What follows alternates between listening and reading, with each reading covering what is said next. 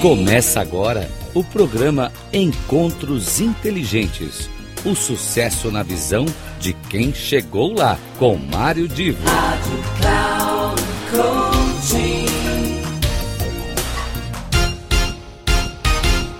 Começa agora mais um encontro inteligente. Hoje, como vocês sabem, nós temos o, a continuidade de uma entrevista que eu dei para o meu amigo Marcelo Araújo, falando sobre comunicação nas empresas, e aí a conversa derivou para outros assuntos, sempre relacionados né, com a, a comunicação empresarial e a, a existência ou não de alguma crise em função da realidade tecnológica que hoje envolve as pessoas, envolve os jogos.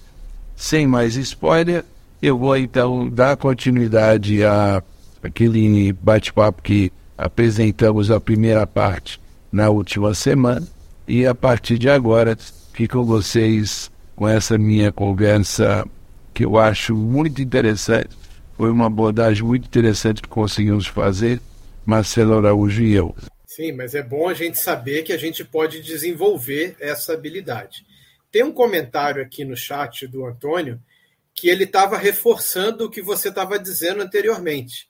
Se a equipe não entender claramente quais objetivos e resultados esperados das ações ela deve desenvolver, será grande a tendência de perder o foco e não saber mais o que é importante, né?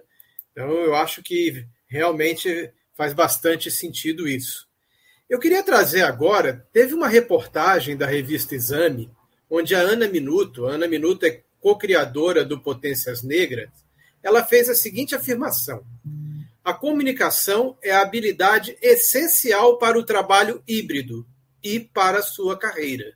Você concorda? Bom, é, eu, eu, eu, concordo plenamente e eu vou até explorar aqui um pouco. É, eu, eu, acabei, não sabia que você ia perguntar isso, mas é, falando do Carlos Andrade.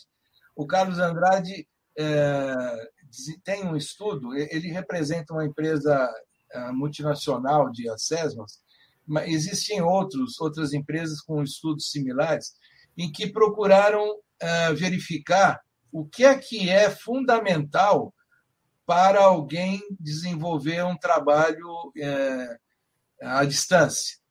Eu não necessariamente só o home office, não necessariamente só trabalhando em casa, mas essa realidade do coworking, ou seja, pessoas que às vezes trabalham uh, numa, numa empresa de coworking à distância e, e portanto, elas uh, interagem dentro de um negócio, mas não presencialmente. Né?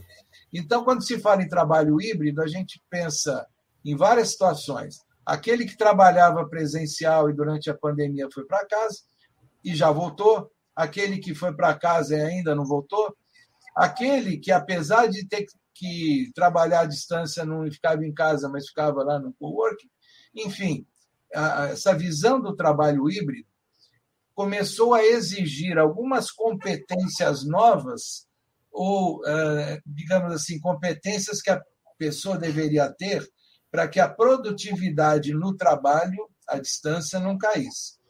E esse estudo que o, Carlos tem, que eu é, acompanhei em boa parte, ele mostra o seguinte: quem é, vai trabalhar à distância, quem vai trabalhar à distância tem algumas necessidades de, de competências, algumas que são estratégicas, outras são de própria disciplina da pessoa no, no dia a dia. O Youssef, eu acho que falou sobre isso semana passada. Tem aquelas questões que são motivacionais, ou seja, determinadas motivações que a pessoa tem que podem ou não contribuir com, esse, com essa realidade do trabalho híbrido, mas existe uma questão que é relacional. Ou seja, quando ela está no escritório, o trabalho dela não é um trabalho isolado, independente, ela interage com pessoas, seja num nível para cima ou colaboradores para baixo, eh, dentro de uma visão meramente simplista de hierarquia. trabalha também junto com colegas, e é, esse aspecto de como ela se relaciona com o grupo uh, e com as pessoas e com as lideranças, é, ela envolve um poder de comunicação. Quando ela está à distância, é, essa questão já muda. Ela precisa começar a desenvolver algumas regras de, de, de, comunicação, de códigos de comunicação, mesmo quando se faz uma videoconferência. Eu, tem, eu conheço pessoas que têm uma dificuldade grande de, de participar de, uma, de um debate. Estou dizendo coisa de cinco, seis, sete pessoas, um debate sobre um assunto, porque quando você está em torno de uma mesa, a dinâmica é uma. Quando você está fazendo uma discussão, um debate, desenvolvendo um brainstorming à distância, você tem um código de comportamento diferente. Não dá para ser igual você estaria fazendo presencialmente. Então, ao mesmo tempo que você tem que se relacionar de uma forma um pouco diferente, você também tem que ter uma, um, um, uma retórica você tem que usar de palavras e de ideias que vão direto ao ponto. Não dá para você, para você numa conferência com várias pessoas, ficar, ficar de, eh, fugindo do foco. É, e aí vai para cá, vai para lá e não, não entra no assunto direto. Então, ah, quando você fala em trabalho híbrido, existem uh, assessments que permitem verificar daquelas competências fundamentais para o trabalho híbrido, como é que você está. E aí, é claro, uh, identificados os gaps, você pode trabalhar isso de alguma forma, seja através de um coach, seja através de um terapeuta, seja através de um mentor, mas você consegue trabalhar esses gaps. E para quem é líder, ainda tanto mais esse aspecto relacional é, ele fica, digamos, é, ampliado. Por quê? Porque o líder faz gestão de pessoas. E fazer uma gestão de um grupo à distância requer uma capacidade, inclusive, de interpretar determinadas, determinados sinais à distância. Para quem tem experiência gerencial, ah, quem fez muitos cursos e se desenvolveu na questão gerencial, você consegue, conversando com alguém, perceber sinais corporais que, de alguma maneira, podem trazer uma informação a mais além do que é dito verbalmente. Só que a distância, isso complica. E, e aí eu quero agregar a questão de que hoje muitos terapeutas e muitos coaches e muitos mentores e muitos consultores atendem seus clientes à distância. E, e eu acho que eu vou confessar que eu mesmo já tive a experiência de sofrer com uma pessoa que eu preferi deixar de atender à distância. Tamanha era a quantidade de interrupções que eu, eu sentia algumas causadas por questões de internet, um sinal que não era muito qualificado. Então, você está em meio de um processo e cai e volta. Quando volta já não é a mesma coisa. Então, eu, eu comecei a me sentir responsável por algo que eu não estava conseguindo trabalhar adequadamente. E eu acho que hoje muitos coaches, consultores, terapeutas sentem isso ah, é esta falta de olhar o brilho nos olhos pessoalmente. É, tem saída? A princípio, a, a, essa realidade da videoconferência veio para ficar, mas a gente tem é que se adequar, estudar, aprender também nessa nova realidade, mas tudo dentro do contexto da, do relacionamento e da comunicação uh, assertiva, né, objetivo. Mário, eu vou te fazer outra pergunta que eu não combinei com você. Ah, mas eu sei. Se, ó, se perguntar se eu tenho dinheiro para emprestar, eu não tenho, não. não, não é isso. Eu, eu sei que você tem estudado bastante sobre design thinking. Design thinking é aquela forma da gente desenvolver produtos hoje, onde a gente tenta garantir que realmente a gente atende às necessidades do cliente. Diferente daquelas formas antigas que a gente tinha uma grande ideia e tentava empurrar para o mercado. O design thinking veio para resolver isso. Mas essas técnicas de design thinking, será que elas também podem ajudar a melhorar a comunicação corporativa? Olhar qual é a necessidade das pessoas que vão receber essa comunicação corporativa? Será que o design thinking consegue ajudar a gente nisso? Ô, Marcelo, deixa antes eu fazer um, uma observação em relação ao que você falou. Ah, o que eu tenho procurado me desenvolver é usando técnicas de design thinking ah, dentro de um conceito moderno chamado design sprint. O design sprint, na realidade, veja, ah, o design thinking tem aquela aquela ideia básica né, de ser orientado ao cliente, uma equipe multidisciplinar, tudo isso é, que, que existe dentro de um trabalho é, normal e típico do design thinking, no design sprint é, um, é um, uma técnica que foi criada para fazer todo o processo em cinco dias. Ah, então, você, você reúne uma equipe multidisciplinar, não necessariamente essa equipe multidisciplinar vai trabalhar os cinco dias. Ah, ela funciona muito nos dois primeiros, quando você tem brainstorming e depois a, a parte de divergir de determinadas ideias, mas a partir de um determinado instante, uma equipe mais reduzida parte para criar o protótipo e fazer a validação de um protótipo, tudo em cinco dias. E aí surgiu a ideia do Design Sprint 2.0, que é fazer tudo isso em quatro dias. ou seja, todo aquele ciclo, para fazer em cinco dias ou em quatro dias, ele exige uma disciplina do grupo no sentido de respeitar o, o condutor. Porque tem a hora que vamos aqui, para aqui, vamos agora mudar a fase, uh, o respeito à opinião dos outros, ou seja, tem, um, é, tem uma dinâmica que exige foco, exige uma, uma linguagem e um, e um respeito, inclusive, né, ao, ao outro, e um respeito às ideias que, que nascem, então, fazer este tipo de solução de problema, de desafio, em quatro dias ou em cinco, eh, é onde eu tenho procurado me, me desenvolver e aplicar.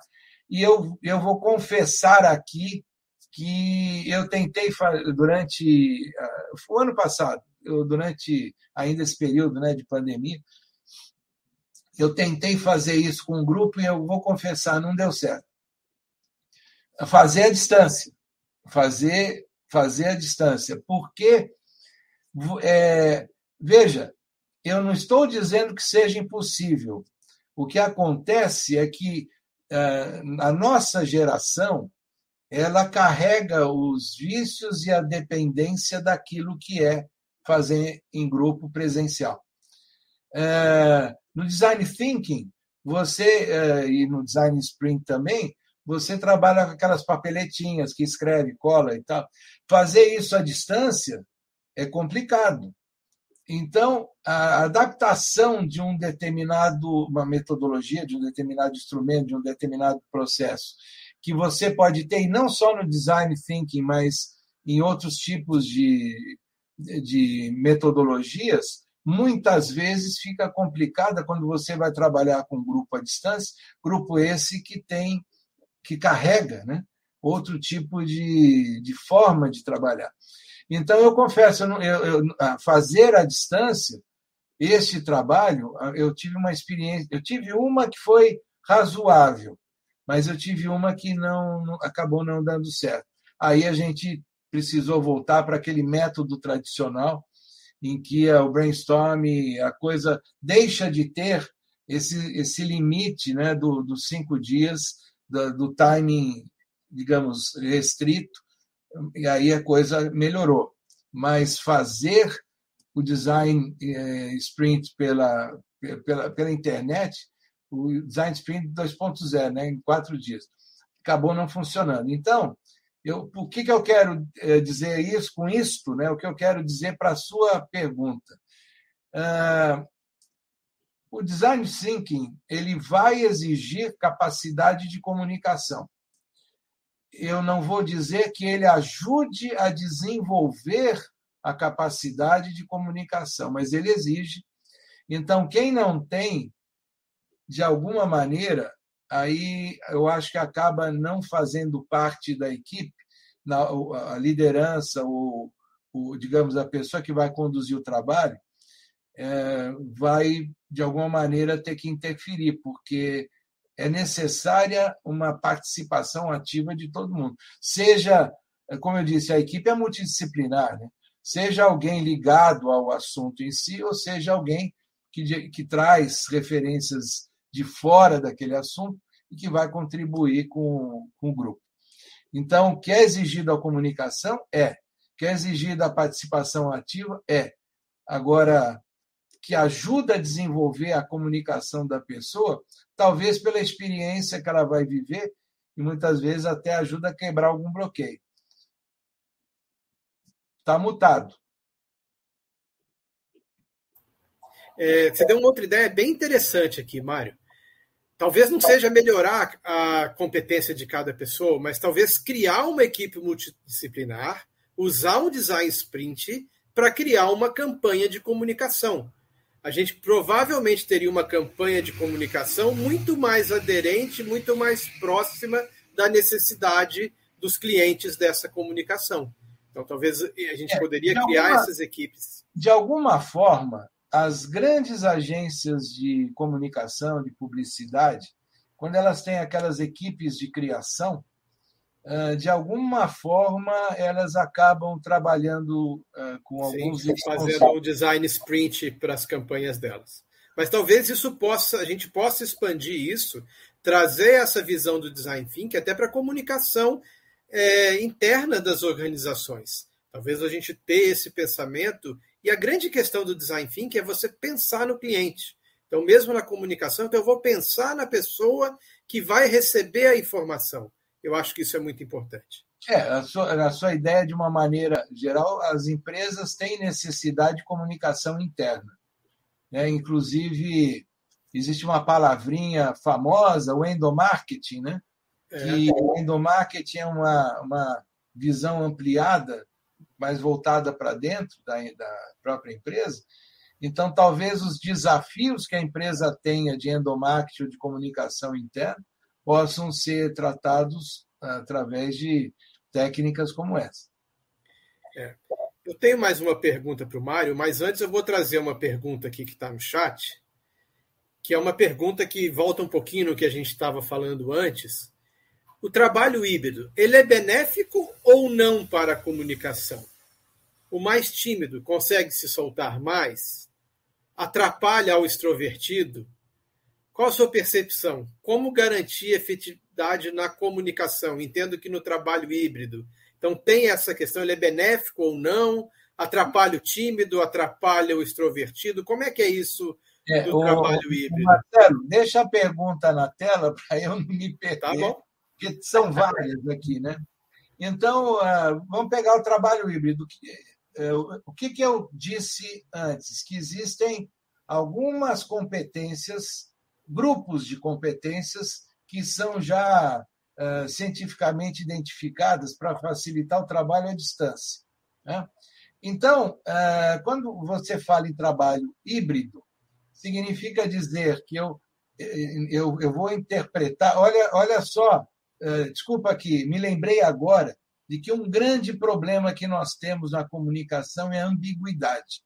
Se a gente não é muito claro, às vezes alguém fala A e o outro entende B. Então, veja, é, não é uma crítica à pergunta, não, é só porque aqui fala quanto ao trabalho híbrido. O trabalho híbrido significa que eu tenho um grupo trabalhando presencial e eu tenho um grupo trabalhando à distância, mas também eu posso interpretar uma pessoa que trabalhe, a mesma pessoa, que trabalhe à distância e trabalho presencial, ou seja, ela se alterna. Muitas empresas hoje estão fazendo isso. Dois dias o empregado fica em casa e três vem para a empresa, ou vice-versa, ou vem um dia na empresa, fica quatro em casa. Assim como outras empresas, tem grupos que estão trabalhando em casa, outros grupos estão trabalhando presencialmente. Portanto, quando se fala em trabalho híbrido, a gente tem essas duas situações. O que eu diria é que a, a, a, as pessoas se acostumaram a trabalhar presencialmente e nem todo mundo tem todas as competências desenvolvidas para trabalhar com alta produtividade à distância. Por isso é importante que, como eu citei esses assessments que, que existem no mercado, seria importante que essas pessoas passassem por esses assessments para ver quais são as competências individuais que precisam ser melhor desenvolvidas. Por exemplo, às vezes não é nem nem a questão da comunicação. Às vezes pode ser o seguinte: esta pessoa ela precisa entender melhor os aspectos estratégicos que a empresa tem e que, de alguma forma, o trabalho que ela está desenvolvendo eh, pode ou não estar contribuindo. Então, ah, é benéfico ou não para a comunicação? Se, se você não faz nada, simplesmente manda o cara trabalhar em casa e deixa que a coisa role, eu diria que ah, não só na comunicação, mas às vezes até na questão da falta de disciplina pessoal, na motivação de não ter os colegas do lado, ou seja, em vários outros aspectos que não só a comunicação, pode não ser benéfico. Agora, ah, o trabalho híbrido em si, eu diria que ele, eh, ele precisa, para ter produtividade e ter resultado, que seja identificado o que, que a pessoa ou o grupo de pessoas que estão trabalhando à distância tem de gap nessa, nessa, nesse conjunto de competências necessárias. Aí você fala, mais tímido consegue se soltar mais, atrapalha o extrovertido, é, de novo, é, não é só o fato de ser tímido ou ser extrovertido que tem relação direta com a produtividade no trabalho em casa. Por exemplo, se você fala em comunicação, o extrovertido, quando estiver diante de uma tela, conversando, ou discutindo, ou debatendo, provavelmente ele vai conversar bastante coisas e, e expor suas ideias e participar bastante. Porém, se ele não desenvolveu as competências disciplinares, sabe aquela coisa de quem trabalha em casa? E tem filho, tem cachorro, tem coisa, barulho em volta, ou tem, tem algo que o distraia, é, aquela coisa que muita gente cita sempre: se você trabalha em casa, não trabalhe de pijama, porque você tem, precisa entrar num clima de, de ter foco e você de pijama, trabalhando uh, de uma maneira descontrolada ou sem disciplina, vai prejudicar o teu trabalho. Então, não é questão de ser tímido ou ser extrovertido. Você precisa de, uh, ter outras competências que fazem parte uh, desse conjunto. Claro que o tímido, provavelmente, quando estiver diante da câmera, vai ficar mais limitado, vai falar menos. Uh, portanto, a, a comunicação dele com os colegas será limitada mas provavelmente não vai ser muito diferente do que havia quando ele estava no trabalho presencial, numa reunião. Ah, então, é, esse, essa questão do híbrido é, é uma novidade em que não existe um, digamos, não existe um consenso pleno do, de, do que vale a pena ou para que atividade vale a pena. O que existe um consenso é que as pessoas, para trabalharem à distância, precisam ter competências que podem ser identificadas com as SESMAS, e aí, claro, tem que desenvolver algumas competências. E se ela está trabalhando à distância, a responsabilidade é do líder fazer com que, na gestão de pessoas, essa, esses problemas sejam sanados. Não sei se eu respondi, mas é um assunto bastante polêmico e atual. Ok, eu, pessoal, eu tenho mais uma pergunta aqui para o Mário. Então, se vocês tiverem mais perguntas, peço que coloquem aí no chat para a gente ainda poder perguntar para ele. Minha pergunta, a minha última pergunta é o seguinte: é um assunto, às vezes, um pouco, não vou dizer polêmico, né? É sobre feedback. Feedback é uma forma positiva de comunicação? Dar um feedback é algo positivo? É uma forma positiva de comunicação? É, normalmente, quem dá o feedback, uh, ele tem duas coisas fundamentais, né? Uma é o conteúdo do feedback e a outra a forma com que é dado o feedback. E quando eu digo forma, eu incluo dentro de forma até muitas vezes o momento. Eu, quando fiz o meu mestrado, uh, o, meu, o meu trabalho foi em torno da, do contexto do coaching no Brasil. Esse, esse mestrado eu fiz, uh, inclusive apresentei a dissertação até fora do Brasil depois. Uh, e uma das coisas que eu identifiquei é que a maior parte dos cursos de coaching eles colocam a, o feedback muito vinculado com as sessões uh, no final da sessão. Só que o que eu identifiquei através da minha pesquisa, que envolveu mais ou menos, uh, o número exato foram quase 800 pessoas, uma pesquisa quantitativa e qualitativa, foi que as pessoas no Brasil elas preferem o feedback ao longo da sessão. Então, não, não, não guarde, eh, se isso valer como referência, não guarde o seu feedback, o seu retorno, a, aquilo que você tem a dizer para outra pessoa. Inclusive, eu estou aqui não só falando de sessões de coaching, né? É, a gente pode também ter o feedback do superior para subordinado, ou de alguém para um colega. Não guarde isso para um momento. Naquele instante, você tem que. que a, existe aquele momento certo que não precisa você esperar o fim da sessão ou esperar amanhã para falar. Você consegue conversar, dar um retorno, é, comentar o que você tem que comentar, mas sempre com base numa relação de respeito e, e, e buscando mais é, mostrar algo do que ser juiz da pessoa. Esse, uh, note a diferença. Uma coisa é você tentar mostrar para essa pessoa algo que você está uh, vendo, está entendendo, mas não parta do princípio de ser juiz, porque você também não é dono da verdade absoluta. Então, a maneira como você coloca alguma questão de feedback, eu acho que faz parte do aprendizado da comunicação. Comunicação envolve também isso. Ok, Mário. Gostar... Mário, quero, na verdade, agora te agradecer muito pela sua presença e por essas informações você, valorosas você dá, que você passou. Diga. Você me dá um minuto que eu quero claro. fazer aqui um comentário.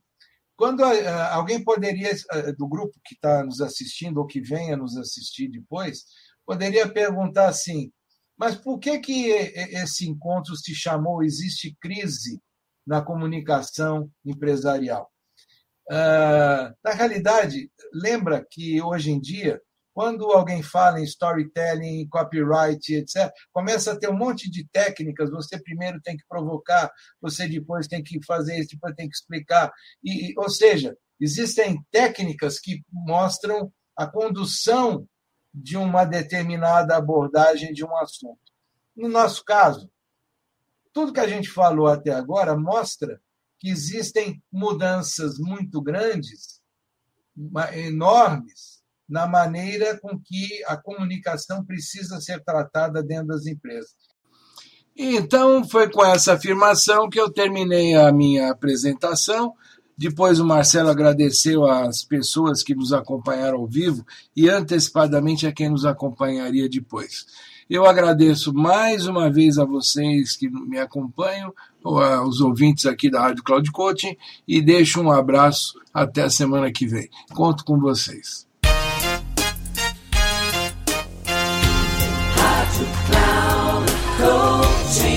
Terminando Encontros Inteligentes. O sucesso na visão de quem chegou lá. Com Mário Divo. Rádio Cloud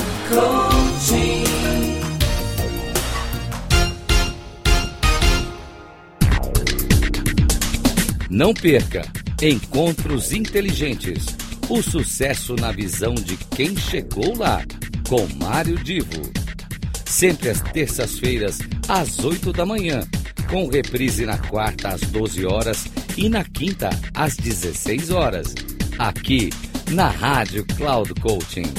Acesse o nosso site radio.cloudcoaching.com.br e baixe o nosso aplicativo na Google Store.